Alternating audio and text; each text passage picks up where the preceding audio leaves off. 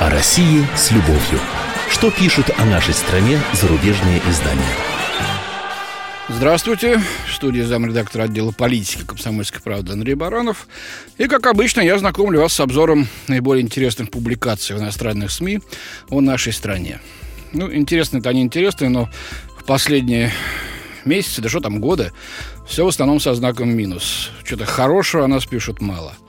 А, но знаете, что стало? Я к этому привык, а, но стало обращать на себя внимание то, что очень много откровенной, ну просто неприкрытой лжи стало. Вот давайте посмотрим некоторые из таких публикаций. Э, Богдан Гуральчик в издании э, «Виртуально Польска», польское издание, естественно, э, в статье «Проверка европейской солидарности» пишет вроде бы не о России как таковой, а о состоявшемся на днях визите в Москву венгерского премьера Орбана и встрече его с Владимиром Путиным. Но тут дьявол в деталях. Но только послушайте, как начинается статья. После того, как Россия аннексировала Крым и сбила над Украиной малазийский самолет, Запад вел против нее санкции и подверг астракизму. Ну, ложь номер один. Про самолет даже в пристрастном голландском расследовании, где делается много разных мутных намеков, не содержится попытка утверждать, будто лайнер был сбит Россией. Дальше читаем. Хотя Владимир Путин не вошел в санкционные списки, он не ездит на Запад, где он больше нежеланный гость. Ложь номер два. Ну, что Путин делал хотя бы на саммитах двадцатки, там, в Австралии Турции. Или, конечно, может, Турция не Запад в польском понимании, но он там встречался со многими западными лидерами, включая Обаму, кстати. С польскими нет, не встречался. А перед этим, перед Турцией была поездка в Париж на саммит по климату. Там тоже череда важных встреч состоялась. А, кроме того, в Россию к нежеланному гостю потоком просто прибывают все от госсекретаря США Керри до вот венгерского премьера Орбана. Дальше читаем. Вообще смех. После переговоров оба политика вместе с делегациями вышли в зал, где проводилась пресс-конференция, сжав губы. То есть дружба и согласие были не такими всеобъемлющими. Ну, это все равно, что как в советские годы западные кремлеведы смотрели, кто из советских лидеров в каком порядке стоит на трибуне Мавзолея и делали далеко идущие выводы, да? Тем более, что сама статья проиллюстрирована фото с мило улыбающимися друг другу Путиным и Орбаном. Э, да и соглашения-то были достигнуты неплохие. Москва, которая трещит как пишет польское издание, под, за, под западными санкциями, э, дает Будапешту кредит аж в 12 миллиардов евро на модернизацию АЭС венгерской.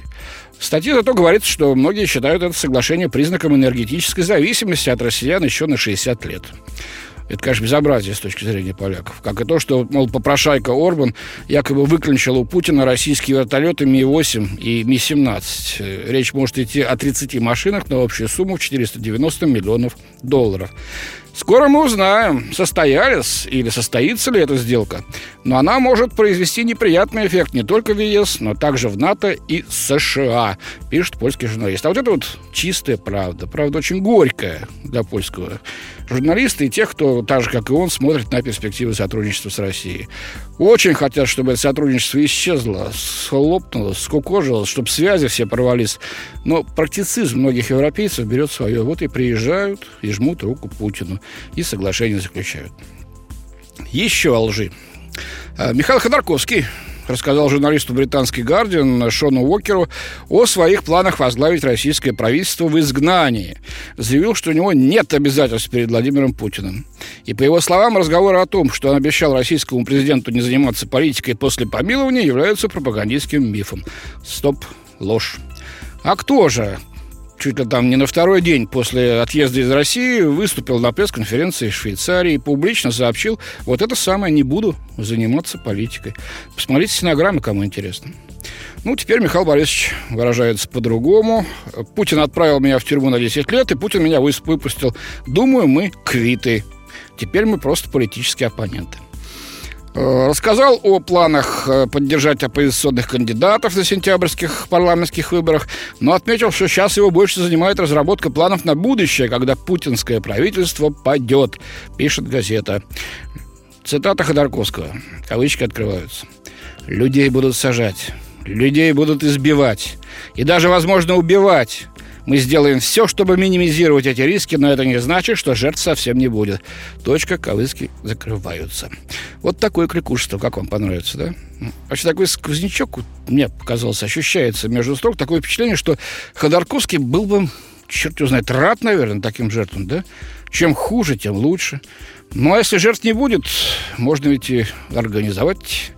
Технологии известные, на Майдане отточены. Ну, давайте еще посмотрим пример такого вот ожидания всяких гадостей, ужасов в позе орла-падальщика.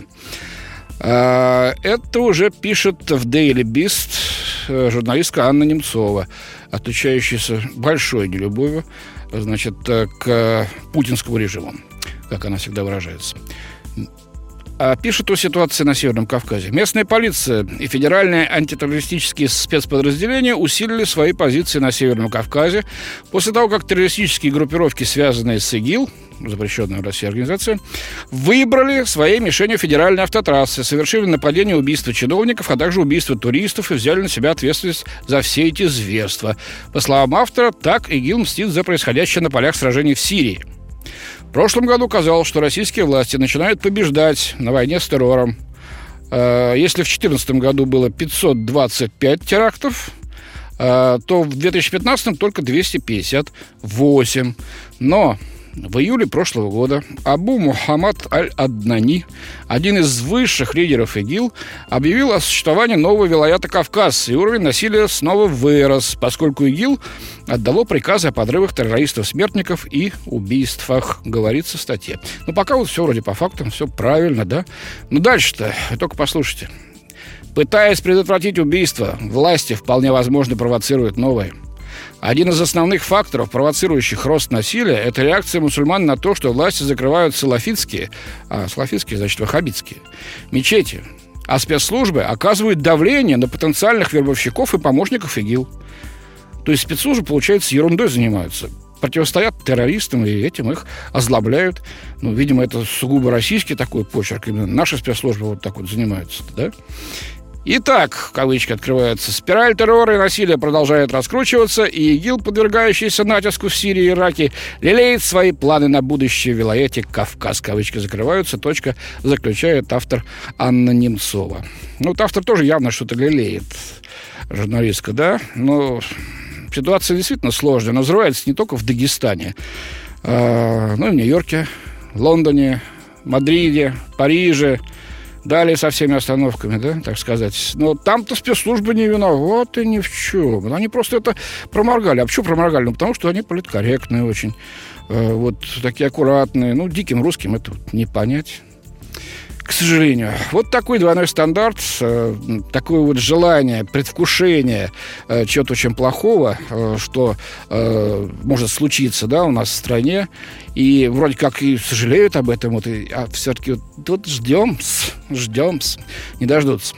И в завершение московская тема опять о сносе киоска в столице. Здесь, кстати, материал, на мой взгляд, довольно взвешенный. Э, опубликовал его специальный корреспондент американской газеты «Вашингтон Таймс» Марк Беннетс. Они встречаются повсюду в России и во многих восточноевропейских столицах. Маленькие островки капитализма, где жители могут купить яблок, газету, колготки или чехол для мобильного телефона. Ну и теперь они оказались под ударом в России Владимира Путина. Пишет корреспондент. А о чем? Ну, конечно, о киосках этих вот, которые попали под ночь э, длинных ковшей. Критики утверждают, что киоски построены были нелегально, неприятны для глаз и являются анахронизмом в быстро развивающейся мировой столице, отмечает Беннетс. Тем не менее, вот интересная подробность, я ее не знал. Тем не менее, Верховный суд России вынес решение о том, что только небольшое число из более чем 100 магазинов, снесенных в Москве в феврале, э, было построено нелегально, пишет автор. Ну и в конце приводит э, свой такой небольшой диалог с одним из вот таких мелких предпринимателей, который очень надеется э, на то, что вот как-то эти трудные времена удастся пережить. Его киоск пока не снесен, и он там подключил все свои скромные силы для того, чтобы доказать хотя бы районным властям, а надеюсь, что те передадут городским, что, в общем-то, он приносит пользу э, с э, своей торговлей местным жителям. Э, Дмитрий Савин, владелец маленького хлебного магазина и киоска на севере Москвы, мы можем только надеяться, вот грустно говорит он э, американскому корреспонденту. Я просто привык ко всем этим проблемам за многие-многие годы, вздохнул он, в России никогда не было просто вести бизнес. Вот тут я вынужден полностью согласиться э, с американским коллегой. Ох, трудно, трудно очень, но надо и вести, наверное, будем. Хотя и не без издержек, вот, связанных со сносом этих киосков. Ну что ж, у меня, пожалуй, на сегодня все. До свидания. В студии был замредактор отдела политики комсомольской правды Андрей Баранов. О России с любовью. Что пишут о нашей стране зарубежные издания?